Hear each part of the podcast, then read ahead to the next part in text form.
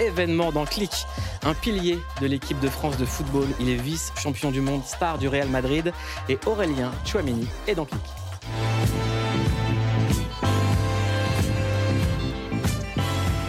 Bienvenue dans Click. Merci, c'est gentil.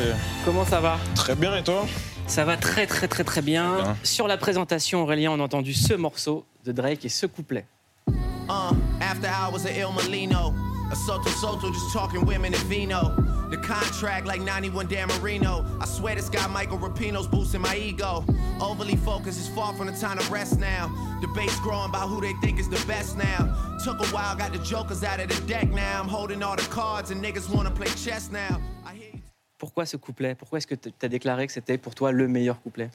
Parce que j'ai écouté pas mal de sons de Drake euh, depuis, que, depuis que je suis petit. Euh, au fur et à mesure des années, euh, pour moi, il n'y a, aucun- y a aucun couplet qui dépasse celui-ci. Donc euh, pour moi, c'est le premier, c'est le meilleur. Qu'est-ce qui te touche dans ce couplet? Il y a pas mal de phrases, il y a pas mal de phrases. Euh, Hier encore, avant le match, j'écoutais ce son euh, et je me disais, il y a eu une polémique il y a pas mal de temps sur, sur le fait qu'on jouait, qu'on jouait pas mal de matchs. Et à un moment, il dit, euh, overly focused, it's not the time to rest now, pour dire que on reste toujours concentré. Euh, c'est pas le moment de se reposer. Il faut toujours être euh, focus sur ce qu'on a à faire. Euh, il y a aussi un moment où il dit euh, You know it's real when you are where you think you are. So, um, c'est important de toujours rester fidèle à soi-même, de garder son éthique de travail. Et je pense qu'il y a pas mal de phrases qui me correspondent dans, dans ce morceau-là. Tu sais que tu es vrai quand tu es qui tu sais que tu es. Exactement, c'est le plus important, connaître son identité. Euh, peu importe ce qui se passe dans ta vie, il faut toujours rester fidèle à soi-même et avancer dans la direction qu'on a décidé de prendre. Drake a égalé le record de Michael Jackson en tant qu'artiste masculin ayant 13 morceaux classés numéro 1 en solo dans l'histoire du Billboard Hot 100.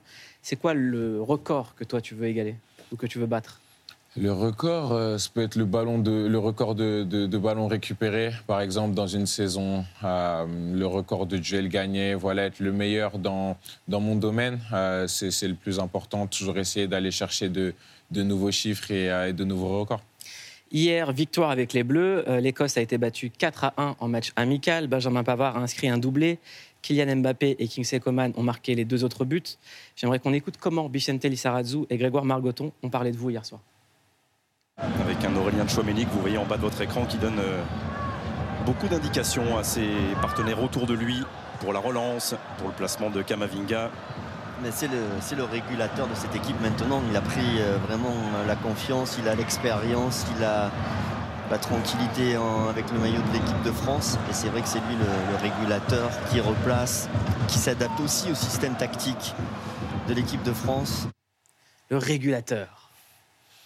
C'est vrai que ça correspond un peu à mon poste. Euh, au milieu de terrain, tu dois faire le, lien entre, l'attaque et la défense. Donc forcément, tu es au centre de tout ce qui se passe. Euh, ça te permet d'avoir euh, une, vision des choses un peu différente. C'est pour ça que j'utilise ma position sur le terrain pour essayer de donner des directives et pour faire en sorte qu'on soit le, mieux positionné possible pour gagner les matchs.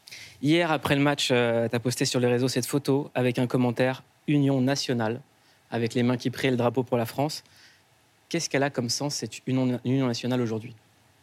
C'est une phrase qui a du sens euh, plus que jamais aujourd'hui quand on connaît le, contexte mondial euh, avec tout ce qui est en train de se passer dans, le monde, dans la société. Il faut rester unis, euh, il faut rester tous ensemble, prendre des décisions dans, pour l'intérêt de tous. Euh, c'est ce qui est important. Il ne faut pas commencer à s'éparpiller parce qu'en général, quand on est dans des situations un petit peu plus compliquées, chacun essaye de prendre sa direction. Mais je pense que l'unité nationale pourra nous permettre euh, de prendre des décisions qui seront meilleures pour tout le monde. En ce moment, on renvoie, on renvoie les gens assez dos à dos, camp contre camp. Est-ce que cette union, elle est audible? Je ne sais pas si elle est audible, mais ce que j'ai envie de dire, c'est que peu importe les, principes, les convictions qu'on a, à partir du moment où il y a des, familles qui se, qui se lèvent le matin euh, après, après la perte d'un de leurs proches, euh, quand on voit des civils qui sont, qui sont tués, je pense que c'est ça le plus important. Euh, peu importe ce qui se passe, ce qu'on doit garder en tête, c'est de, c'est de privilégier la, la santé et, et la vie des civils parce que je pense que c'est le plus important. Hier, il y a eu une minute de silence. Euh, Est-ce que cette mi- minute de silence avait quelque chose de particulier à ton cœur? Elle a été spéciale. Quand j'y repense, en général, quand il y a des minutes de silence, euh, c'est pour un cas en particulier. Comme je l'ai dit auparavant, on est, on est dans une situation un petit peu plus compliquée où il y a pas mal de sujets euh, douloureux pour, pour la société. Donc j'ai beaucoup apprécié le fait que le speaker parle un petit peu de tout ce qui se passe, qu'il n'y ait pas de prise de position. Par exemple, pour parler du conflit israélo-palestinien, il a parlé des civils, euh, des, civils tués pardon, euh, des deux côtés. Donc forcément, tout le monde, tout le monde se retrouve dans, dans ça. Et, je trouve que, que c'est une bonne chose de, de, prendre le sujet de manière un petit peu plus générale pour que tout le monde s'y retrouve. Tu penses quoi du fait qu'on demande aux joueurs euh, de football de s'exprimer je ne sais pas si c'est une mode. je ne suis pas forcément fan, puisque avant d'être joueur de football, avant d'être célébrité, on est des êtres humains les êtres humains ont, des, ont différentes sensibilités, euh, surtout sur des sujets qui peuvent être difficiles comme ça. Il y a de la pudeur, il y a des sujets pour lesquels certains joueurs, certaines personnalités auront beaucoup plus de, facilité euh, à, à, donner leur opinion, d'autres moins. Il faut le respecter. C'est écrit nulle part qu'une célébrité doit absolument parler sur quelconque sujet. Je pense que ça dépend de, de, la personne euh, et, de sa capacité, surtout de sa volonté à vouloir parler d'un sujet. Tu fais partie des euh, joueurs de foot à parler. Euh, tu as toujours pris des positions. une des positions qui a fait parler de toi dans le football, c'est le fait que tu critiques le rythme effréné des joueurs de football. Est-ce que tu peux me raconter? C'est vrai que j'ai essayé d'avoir un, message alarmant sur le fait qu'au fur et à mesure des, des saisons, on se rend compte qu'il y a de plus en plus de matchs donc c'était juste pour que, pour que tout le monde essaye de, penser un petit peu à ça. Euh, on sait qu'il y a le produit qui doit être vendu et qu'il y a des camps, il y a les personnes qui vendent le produit, les chaînes de télévision, les acteurs du jeu, les téléspectateurs. C'est quoi le produit? Le produit, c'est le jeu, c'est le terrain, c'est le match. Euh, donc forcément, je peux comprendre qu'il y ait beaucoup de spéculation en termes de, nombre de matchs, de, la création de nouvelles compétitions pour faire en sorte que le produit soit, soit peut-être mieux vendu. Mais je pense aussi qu'il faut, il faut prendre en considération la santé des joueurs. Euh, Ce n'est pas parce qu'il y a beaucoup plus de matchs que les matchs vont être de meilleure qualité. Euh, avant, la, avant la quantité, je pense que c'est la quantité qui doit primer. C'est la qualité, pardon, qui doit primer. Donc c'est pour ça que, que je voulais avoir ce message-là. Tu peux nous éclairer sur le rythme en question? À quoi ça ressemble en fait? Un, rythme euh, comme le rythme qu'on a en ce moment, ça veut dire une semaine type, ça peut être euh, match le dimanche, euh, match le mercredi, match peut-être le samedi ou le dimanche encore. C'est des déplacements, c'est prendre l'avion, c'est la fatigue mentale, la fatigue physique, les voyages, les nuits où on dort peut-être un peu moins. Après, je suis pas là pour me plaindre puisque c'est ce qu'on a toujours rêvé de faire, jouer des matchs, jouer dans des grands stades devant, devant le public. Mais forcément, quand on est, quand on est dans ce système-là, c'est sûr que des fois, on aimerait avoir euh, peut-être une semaine de repos ou, quelque chose comme ça. Donc, euh, comme je l'ai dit, je pense que c'est une discussion tout simplement qu'on doit avoir entre, entre les, les, instances du football et, les acteurs du jeu pour essayer de trouver une, euh, une solution commune. C'est une prise de, de, parole qui a été critiquée, notamment par Jérôme Roten, qui dit voilà, au lieu d'aller voir des matchs de MMA ou de vous balader en jet. Il ne faudrait pas que ici à Click, par exemple. Non, après, c'est ça. C'est son opinion. Euh, je la respecte. Forcément, quand j'ai dit ça, je savais que tout le monde n'allait pas être d'accord avec moi. Il y aura des personnes pour, il y aura des personnes contre. Euh, c'est comme tous les débats. Mais je reste campé sur mes positions, un petit peu comme, euh, comme je vais dire. J'estime qu'il y, a une prise de conscience à avoir et une discussion surtout à, avoir avec, avec tout le monde. La discussion, c'est, je trouve, un mot qui te définit plus que régulateur. Euh, ne serait-ce qu'en loge, j'ai eu la chance de rencontrer euh, ta maman. Et il y avait déjà de la discussion. Et on a l'impression que tu as grandi dans un environnement où on parle de tout, tout le temps. C'est ça, exactement. Euh, pour la petite anecdote, je me souviens que quand j'étais petit, je voulais, je voulais être footballeur. et j'en parlais déjà à mes parents. Et eux, ce qu'ils me disaient, c'est qu'il fallait que je sois fort à l'école. Peu importe ce que je voulais faire dans la vie, il fallait que j'essaye d'être le meilleur dans ce que je fais. Donc on a toujours été dans cette, dans cette discussion-là. Euh, sur tous les sujets que, que je pouvais avoir. Aujourd'hui, des fois, j'ai des questionnements. Je peux en parler avec mes parents qui vont être, qui vont être les premières personnes à m'écouter. Et c'est pour ça qu'on a une relation superbe. Tu as 23 ans, une maturité que j'ai même pas quand tu parles. Ça vient d'où? Je pense que ça vient de mon éducation, l'éducation que les parents m'ont donnée, de mon environnement, de mon entourage aussi, euh, des différents centres d'intérêt que, que j'ai toujours eus, euh, qui m'ont permis justement de d'avoir un esprit un peu plus ouvert sur, euh, sur la société, sur le monde qui m'entoure. Et c'est ça qui me permet d'être la personne que je suis aujourd'hui. La famille a toujours eu un rôle extrêmement important. Euh, grand frère d'une petite sœur et d'un petit frère. Euh, enfant, beaucoup de déménagements à cause du travail de la famille. Donc il y a eu Rouen, il y a eu Dijon, il y a eu Bordeaux. Qu'est-ce qu'on retient de ces déménagements? Comment on se fait des nouveaux Alors. potes? Comment on... Le premier déménagement, je m'en souviens pas du tout, parce que j'ai quitté Rouen quand j'avais un an. Euh, je suis arrivé à Dijon. J'ai vécu quelques années à Dijon jusqu'à mes 4-5 ans. Je me souviens encore de là où j'habitais. Je me souviens euh, de, l'école euh, où j'étais. C'est surtout à Bordeaux que j'ai vraiment pris conscience de, la vie que j'avais. C'est là où, quand je suis arrivé, j'ai dû me faire de nouveaux amis, etc. Donc, j'ai vraiment, on va dire, mes racines ancrées à Bordeaux. On va accélérer dans le temps. 17 ans, signature du premier contrat pro. Et c'est les parents qui l'ont annoncé au téléphone. Est-ce que c'est eux qui ont mené la négociation? C'est eux qui ont mené la négociation avec aussi l'agent que j'avais à ce moment-là. Euh, j'ai toujours fait confiance à mes parents puisque j'estime que qu'il n'y a personne euh, à qui je peux plus faire confiance que, que mes propres parents. Euh, je sais qu'ils vont toujours essayer de prendre des décisions dans mon intérêt, dans l'intérêt commun. Donc c'est eux qui ont aussi mené les négociations et forcément quand ils m'ont appris que, que c'était fait, j'étais le plus heureux. Quand on a 17 ans et que ses parents négocient, euh, c'est quoi les conversations? Est-ce qu'on en parle avant? Est-ce qu'ils est vous mettent en dehors de ça? Moi, je suis quelqu'un d'assez impatient dans la vie de tous les jours. Donc, quand je sais qu'il y a quelque chose qui peut potentiellement se passer, comme j'ai toujours cette envie de tout contrôler, euh, je veux être mis au courant de l'avancée des négociations. Comme ça, au moins, je sais que s'il y a quelque chose qui se passe, au moins, je suis au courant. Donc, euh, c'est des discussions, comment ça se passe, quand est-ce que c'est le prochain rendez-vous, au niveau du salaire, vous en êtes où, euh, quelles sont les conditions de mon entrée dans l'équipe professionnelle, etc. Mais c'était des bonnes discussions parce que je savais qu'au final, ça allait aboutir à, à cette signature-là, donc c'était cool. Est-ce que l'argent, c'est encore un souci aujourd'hui? Non, je ne vais pas dire que c'est un souci. Après, ça peut le devenir parce que peu importe l'argent que tu gagnes, euh, il faut savoir bien l'utiliser parce que on est dans un monde aujourd'hui où tu peux dépenser ton argent ultra facilement. Et si tu restes pas concentré sur, euh, sur ce que tu as à faire, euh, tu peux vite vriller dans la société dans laquelle on est. Il faut aussi prendre en compte qu'à la fin de ma carrière, je l'espère, j'aurai peut-être 37, 38 ans et que j'aurai même pas encore fait la moitié de ma vie. Donc il y a encore de longues, longues, longues années qui vont m'attendre. Donc il faut aussi se rendre compte de ça et de se dire que l'argent qu'on a aujourd'hui, c'est aussi l'argent dont on aura besoin dans le futur. Donc euh, il faut être smart. Est-ce que plus d'argent égale plus de problèmes? Ah, ça, je sais pas. Parce que peut-être moins d'argent peut aussi avoir, euh, peut aussi donner moins, euh, plus de problèmes, pardon. Mais on va dire que c'est mieux parce que tu as beaucoup plus de liberté, je dirais.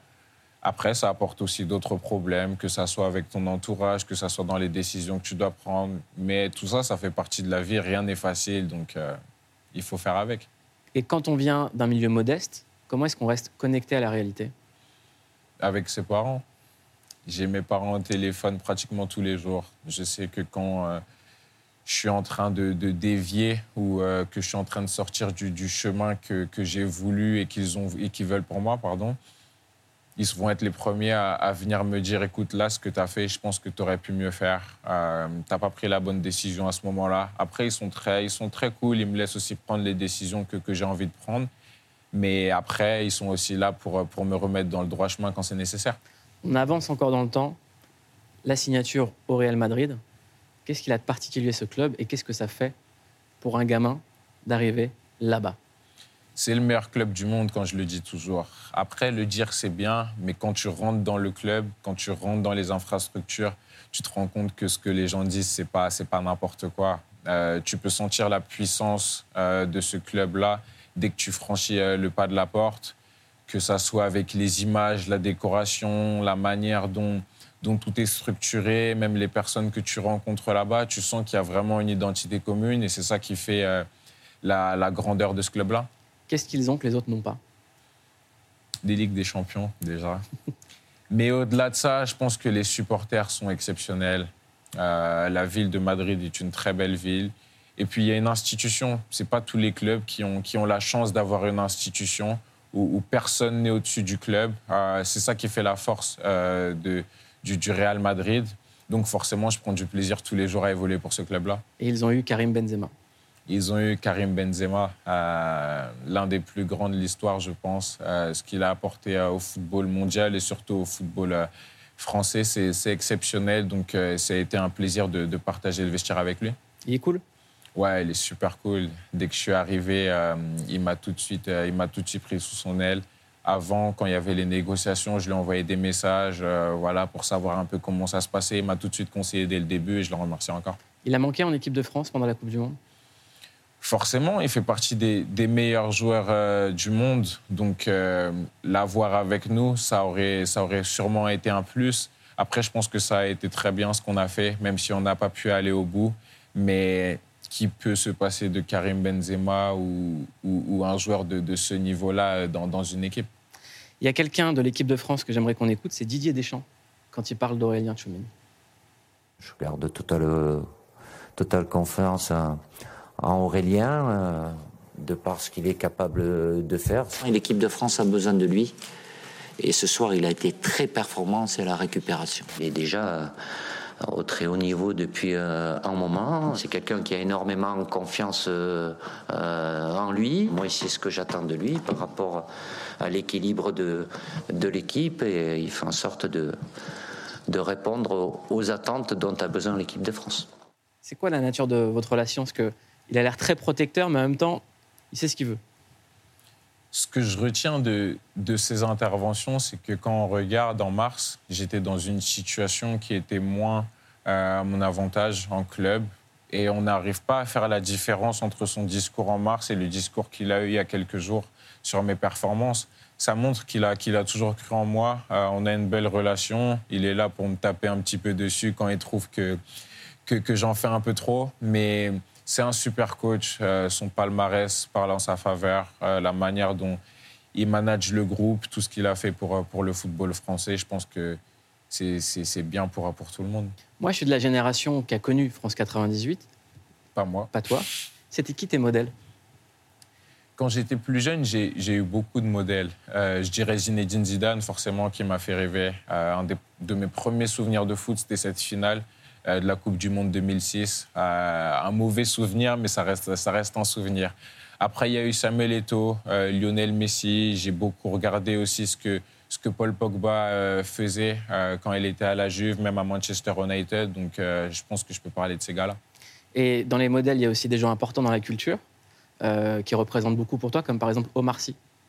je sais que vous communiquez, qu'il y a beaucoup de conseils. comment ça se passe? En quoi c'est un modèle? J'ai regardé beaucoup de ces films et forcément, je pense que pour la culture, euh, c'est un, un bon représentant euh, de ce qui se fait de mieux en France. Pour la petite anecdote, euh, je l'ai appelé une fois parce que je voulais lui demander des petits conseils sur, sur sa capacité à switcher quand il passe de sa vie normale à jouer un rôle. Parce que quand j'y pensais, je me disais que quand tu joues le rôle d'un méchant et que tu es gentil dans la vie de tous les jours, ça doit être compliqué d'avoir euh, cette possibilité de, de, changer un petit peu son personnage. Et je lui ai demandé ça parce que quand tu rentres sur le terrain, tu peux avoir plein de problèmes dans ta vie, ce qui s'est passé avant, si tu as mal dormi, tu as mal mangé, tu t'es embrouillé avec tes parents ou quoi que ce soit.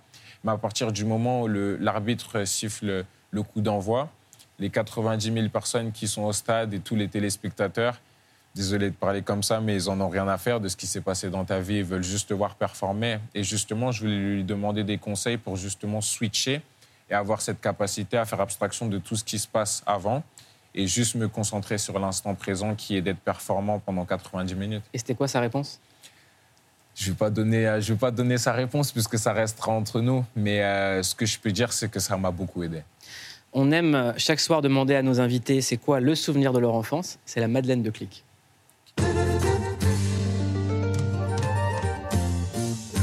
Et Aurélien, tu as choisi comme Madeleine de Clic ça.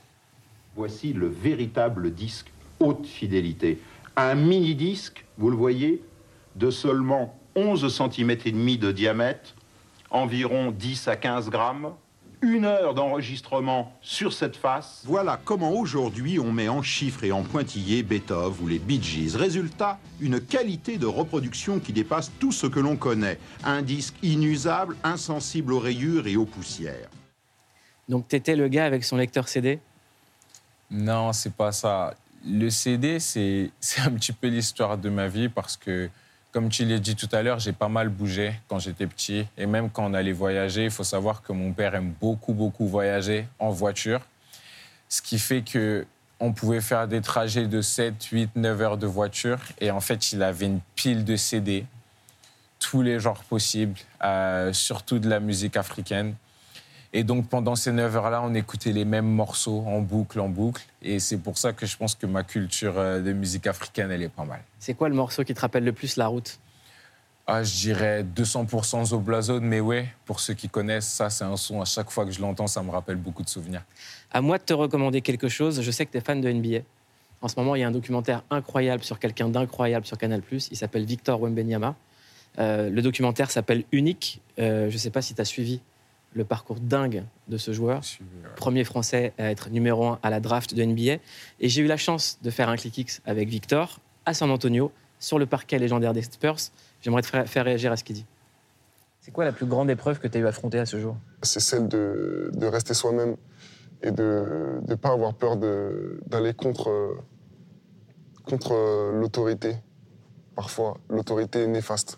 Tu vois, pas l'autorité de bienveillante, mais l'auto- l'autorité un peu qui cherche à, te- à- à m'enfermer. Et ça, c'était un combat vraiment de, de tous les jours. Il y a toujours cette, euh, voilà, cette envie de. ce- Cette compétitivité des coachs de gagner même dès le plus jeune âge et de, donc en gros de, de- de formater les joueurs. Mais si j'avais écouté à chaque fois qu'un coach me- m'a fait des remarques, pff, je ne serais pas, je, je serais pas le, le Victor que je suis aujourd'hui, ça c'est sûr. Est-ce que c'est important de savoir désobéir de temps en temps? Je pense que c'est important quand tu estimes que c'est ça qui te permet de rester euh, dans ta ligne directrice. Il y a des manières de le faire. Il faut savoir aussi être intelligent, euh, pas désobéir aux mauvaises personnes. Mais je pense qu'il a raison. J'aimerais qu'on parle euh, de santé mentale. Euh, c'est quelque chose dont on commence un peu à parler dans le sport. Et on parle beaucoup de la victoire dans le sport, mais rarement des échecs et de rarement comment gérer les échecs. Je voudrais qu'on revienne sur ce moment à la finale de la Coupe du Monde où tu dois tirer ce penalty. Est-ce que tu peux nous raconter? Je me souviens qu'on avait vécu un match incroyable, euh, haut en rebondissement. Et vient cette période, euh, ce moment des, des tirs au but. euh, on voulait gagner cette Coupe du Monde pour nous, pour le peuple français. Donc quand le coach a demandé qu'il voulait tirer, forcément, euh, j'ai pas hésité. Euh, je me suis dit que, que, que je voulais prendre mes responsabilités. J'arrive devant le gardien, je marque pas mon penalty.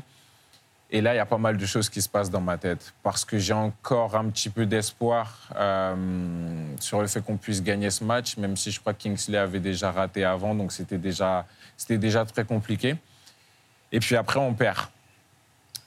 Quand on perd, je vais être honnête, la première chose que je me dis, c'est pas j'ai raté mon penalty, c'est on a perdu une finale de Coupe du Monde. Et là, c'est un rêve, c'est un objectif, c'est quelque chose que tu as visualisé depuis des, années, depuis que tu es petit et que tu as visualisé encore plus pendant la compétition. Euh, c'est un rêve qui s'éteint complètement. Euh, donc, c'est dur à digérer. Et puis ensuite, tu culpabilises aussi parce que tu as raté ce penalty euh, qui a poussé un petit peu plus, euh, qui, a, qui a engendré un petit peu plus cette défaite. Donc c'est aussi très compliqué parce que tu sens aussi un petit peu les regards euh, braqués sur toi. Donc les jours qui suivent, ils sont pas faciles forcément parce que tu reçois des critiques, tu reçois des insultes. Euh, après, j'ai envie de dire que ça fait partie de la vie d'un footballeur. C'est pas tous les footballeurs qui vont rater des pénaltys en finale de Coupe du Monde, mais ça fait, ça fera toujours partie de mon histoire. Aujourd'hui, c'est c'est quelque chose que j'ai digéré. Euh, je vais de l'avant, mais je pense que je l'oublierai jamais. C'est quoi les outils pour digérer ça? L'entourage, euh, le fait d'essayer de, de sortir un petit peu de, de, de ce quotidien-là, de, de ce mood-là. Euh, la chance qu'on a eue, c'est qu'on a eu dix jours ensuite de vacances. Je suis parti loin, je suis parti à Los Angeles. Je savais que là-bas, j'allais être un petit peu plus tranquille euh, plutôt que de, de rester en France parce que je sais que les gens sont bienveillants et même si quelqu'un vient te voir, merci beaucoup pour ce que vous avez Mm. fait pendant la Coupe du Monde, on te le rappelle sans cesse. Donc forcément, tu cogites, euh, tu, tu te remémores un petit peu ce qui s'est passé. Donc le fait d'aller à Los Angeles, une nouvelle culture, un autre environnement, ça m'a permis un petit peu de d'essayer de, de passer à autre chose ou du moins de, de faire quelque chose d'autre de ma vie. Donc voilà, c'est comme ça que, que j'ai géré cette situation. Et tu as pu y voir le frère Sébastien Abdelhamid, qui est toujours le meilleur remède quand ça va pas. C'est le mien en tout Toujours. cas. Euh, on s'est posé cette question est-ce que finalement, il faut apprendre à perdre pour savoir gagner? On répond juste après ça. C'était l'image sport du week-end. La déception du capitaine Antoine Dupont après l'élimination du 15 de France de la Coupe du Monde de rugby. Mais Dieu, Dieu, que c'est cruel Aurélien Chouameni, vous avez vous aussi connu ça après la défaite de la France en finale de la Coupe du Monde 2022. Des déceptions sportives suivies de périodes de doute qui peuvent hanter certains athlètes toute leur vie. Et pourtant, j'ai 47 ans. Je m'en veux encore énormément. Aujourd'hui encore Ouais. Mais si parfois les sportifs vivent des traversées du désert, les échecs peuvent aussi devenir une source d'énergie. Et c'est un constat que font les plus grandes icônes du sport. To win, you gotta lose. To be successful, you gotta have something that's not successful. L'échec comme moteur pour s'améliorer et donner le meilleur de soi-même, un mantra qui s'exporte bien au-delà du monde du sport. Failing is a part of life. If you're not failing, you're not trying enough different things. Des discours de motivation parfois plus faciles à dire qu'à vivre. Mais si l'objectif est de toujours se relever, c'est aussi dans les moments les plus durs qu'il faut savoir s'accorder un peu de lest. At some point, you are bound to stumble. And when you're down in the hole, when that moment comes, it's really okay to feel bad for a little while. Mais alors, qu'est-ce qui différencie les gens ultra motivés des sportifs de haut niveau? Eh bien, peut-être que le point commun de toutes les légendes du sport, c'est d'accepter l'échec, mais de garder l'envie de gagner à tout prix. Mais à la fin, je suis quand même euh, un vainqueur. Je veux dire, à la fin, je veux gagner. Et quand tu perds, tu es déçu. Euh, et si tu n'es plus déçu, bah, peut-être là, c'est le moment de vraiment d'arrêter. Alors, est-ce que finalement, il faut apprendre à perdre pour savoir gagner? Est-ce qu'il finalement, il faut apprendre à perdre pour savoir gagner? Je pense pas forcément qu'il faut apprendre à perdre, puisqu'il y a des personnes qui ont pratiquement toujours gagné. Mais je pense que perdre, ça peut aussi t'aider à avoir encore plus envie de gagner. Elle est là la différence. Euh, je prends par exemple euh, ma situation personnelle. Il y a pas mal de domaines dans lesquels j'ai eu beaucoup de réussite. Et des fois, je ne savais pas forcément ce que c'était euh, de ne pas avoir ou de ne pas réussir ce que je voulais faire. Et quand ça m'est arrivé pour la première fois, ça m'a permis de prendre un petit peu plus de recul et d'avoir encore plus envie et surtout d'apprécier encore plus les moments euh, de, victoire. Euh, je veux revenir sur, sur une citation de, de Giannis Antetokounmpo. Une fois, il avait dit que, que l'échec n'existait pas et que en fait tout ce qui se passait dans la vie, c'était des steps euh, vers la réussite. Je suis en partie d'accord avec lui. Je voudrais juste dire que il faut pas non plus voiler la face. Je pense que l'échec existe. Quand tu as un objectif et que tu ne le réussis pas, c'est un échec. Après, il faut savoir s'en servir pour rebondir et pour se rapprocher un petit peu plus du succès. Je sais que tu es fan de citations, euh, que parfois, quand la pression est trop grande, tu prends ton téléphone et que tu en as noté plein. C'est lesquels qui t'aident le plus? Est-ce que là, tu en as sur toi? Ouais, je pense que je dois, je dois en avoir. Euh, le, le, prépa mental avec qui, avec qui je travaille, qui est, qui est prépa des, des Dallas Cowboys en NFL et, et des Yankees, euh, avant chaque match, on a, on a un Zoom où on a, on a une discussion par rapport à, l'objectif du jour, euh, comment je me sens, euh, ce que je veux faire de mon match et tout, etc. Et, et la dernière fois, on avait, euh, on avait un match avec le Real contre une petite équipe. Et justement, il me disait que au final, peu importe contre qui tu joues, tu dois te regarder dans le miroir et tu dois savoir que tu es ta propre compétition. Et en fait, c'est ça que je veux montrer. Je ne sais pas si on peut le voir à, à la caméra. In the, mir in the mirror, that's your competition. Exactement. C'est pour Pardon dire pour que... l'accent. c'est pour dire que peu importe contre qui tu joues, peu importe l'importance de ce match-là, ça dépend de toi. À partir du moment où tu fais tout et tu es la meilleure version de toi-même, si tu as un minimum de talent et que tu es bon dans ce que tu fais, normalement, il ne devrait pas y avoir de problème. Et c'est ça que j'essaye de chercher à chaque fois. Tu parles de ton préparateur mental. Je sais qu'autour de toi, il y a toute une équipe. Et tu dis, OK, il y a la préparation physique, mais il y a aussi la préparation invisible. C'est quoi la préparation invisible? La préparation invisible, c'est c'est ce que j'ai mis en place avec euh, mon agence ESN qui fait un, excellent travail avec les joueurs pour, euh, pour nous permettre d'être, d'être les meilleurs possibles euh, au moment opportun. Ça veut dire que quand je suis arrivé en professionnel, j'avais pas beaucoup d'argent au début, donc il y avait des choses que je pouvais pas me permettre de faire. Mais dès que j'ai eu les, les, moyens nécessaires, j'ai direct cherché à avoir, par exemple, une nutritionniste avec qui je travaille, un cuisinier parce que ça, l'aspect alimentation, c'est quelque chose de très important. T'en as besoin? Peut-être, peut-être.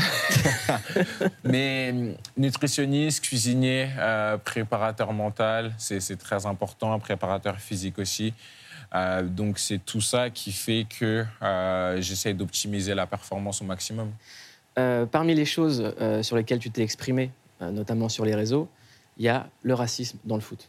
Euh, tu as reçu des, agressions racistes, tu as été euh, sur le terrain et tu as entendu des cris de singe. Je voudrais savoir ce que ça fait quand on est sur le terrain et qu'on entend ça. Très honnêtement, au début, j'ai pas pris conscience de ce qui se passait parce que je venais juste de marquer un but et avec l'euphorie, l'adrénaline, j'entendais pas. Des fois, j'ai cette capacité sur le terrain à être tellement concentré que je fais abstraction de tous les bruits qu'il y a autour. C'était le cas à ce moment-là. Et en fait, c'est mes coéquipiers qui ont commencé à, à se rebeller parce qu'ils ont entendu ce qui s'est passé et c'est là où ils m'en ont fait part. On est parti voir l'arbitre directement. Après, il y a des règles qui sont mises en place euh, par rapport au racisme, euh, à toutes sortes de discriminations. C'est pareil, c'est des règles qui ont été prises euh, par les instances, mais à aucun moment les joueurs ont été consultés pour savoir ce qu'on voulait faire. Donc, ça fait mal, très honnêtement, parce que on pense à toutes les personnes qui se sont battues depuis la nuit des temps pour éradiquer ça et de savoir qu'en 2023, euh, je dirais pas qu'on en est au même point parce qu'il faut quand même respecter ce qui s'est passé dans l'histoire et avant c'était pire, j'ai envie de dire, mais on est toujours dans une situation compliquée où il y a encore des actes euh, de racisme, de discrimination euh, dans les stades, dans la société de tous les jours. Et, forcément, à chaque fois, on se dit qu'est-ce qu'on peut faire pour essayer de changer les choses? Est-ce que tu as été soutenu? Oui, j'ai été soutenu. J'ai été soutenu par mon club. Euh, j'ai été soutenu par, euh, par les instances du, foot, euh, l'UFA, qui avait pris la décision, je crois, de, de, de, faire un, huis clos pour, pour l'équipe adverse. Après, on est toujours soutenu dans, dans ces moments-là parce qu'il y a beaucoup de personnes qui, qui se retrouvent dans tout ça mais c'est des moments difficiles. On va passer à quelque chose de plus léger parce que tu es chez Click. Et chez Click, on aime bien cliquer. Et on a cliqué sur tes réseaux. C'est le clic sur.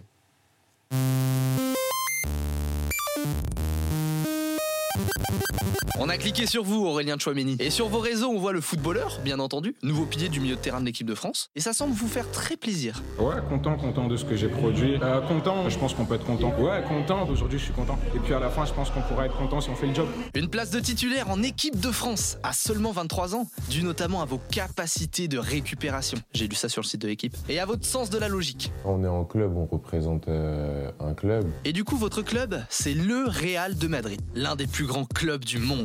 Madrid, à la Madrid. Mais qui galère quand même un peu avec la taille de sa piscine. Un club que vous avez su impressionner par vos qualités footballistiques, mais aussi musicales. À votre arrivée à Madrid, vous êtes directement devenu un mème. Alors qu'en fait, vous avez juste fait comme tous les joueurs qui signent à Madrid.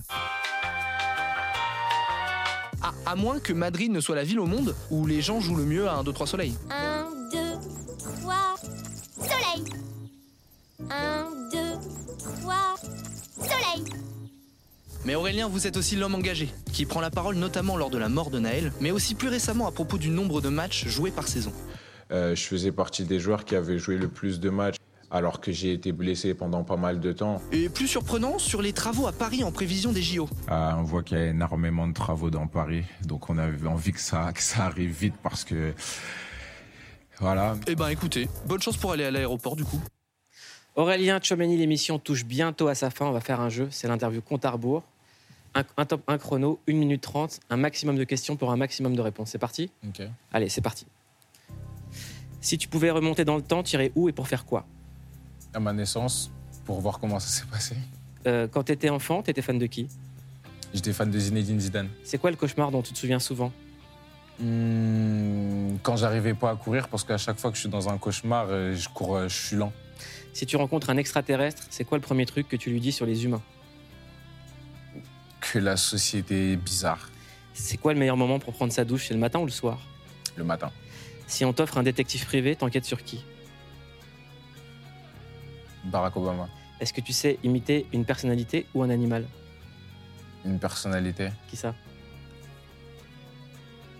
Je crois que j'ai imité le coach. Je vais pas le faire ici. Je vais perdre du temps sinon. De quoi t'es le plus fier? De mon parcours. Si t'avais un super pouvoir, ce serait lequel? Voir dans le futur. C'est quoi une journée parfaite pour toi? Une victoire. À ton avis, est-ce qu'il y a quelque chose après la mort? Oui. Qu'est-ce que tu demandes à Dieu quand tu pries? La santé. Est-ce que tu t'es déjà battu dans ta vie? Oui. Est-ce que t'as un numéro fétiche? 8. C'est lequel? 8. C'est quoi ton pire défaut? Euh, impatient. C'est quoi l'erreur que tu referas jamais? Euh, manquer de respect à mes parents. C'est quoi la, faute la plus folle, la chose la plus folle que t'as faite avec, avec de l'argent Euh, acheter une paire de chaussures un petit peu trop chère. Euh, Qu'est-ce que tu sais faire de tes mains? Du piano. Très bien, merci beaucoup. Il y a un record, il y a quelque chose Non, ça y est, non, euh, pas de record, mais t'as gagné quand même. Merci beaucoup d'être dans Click. Merci, c'était un On plaisir. espère que tu nous ramèneras quand même la coupe à la maison. Ouais, il y a l'euro là à aller chercher, donc euh, j'espère que je reviendrai ici avec Et la. bonne la chance coupe. avec le Real. Merci. Merci gentil. beaucoup d'être dans Click. Passez une excellente soirée sur Canal Plus tout de suite. En aparté, c'était Aurélien Tchouameni. Bye. Life is good.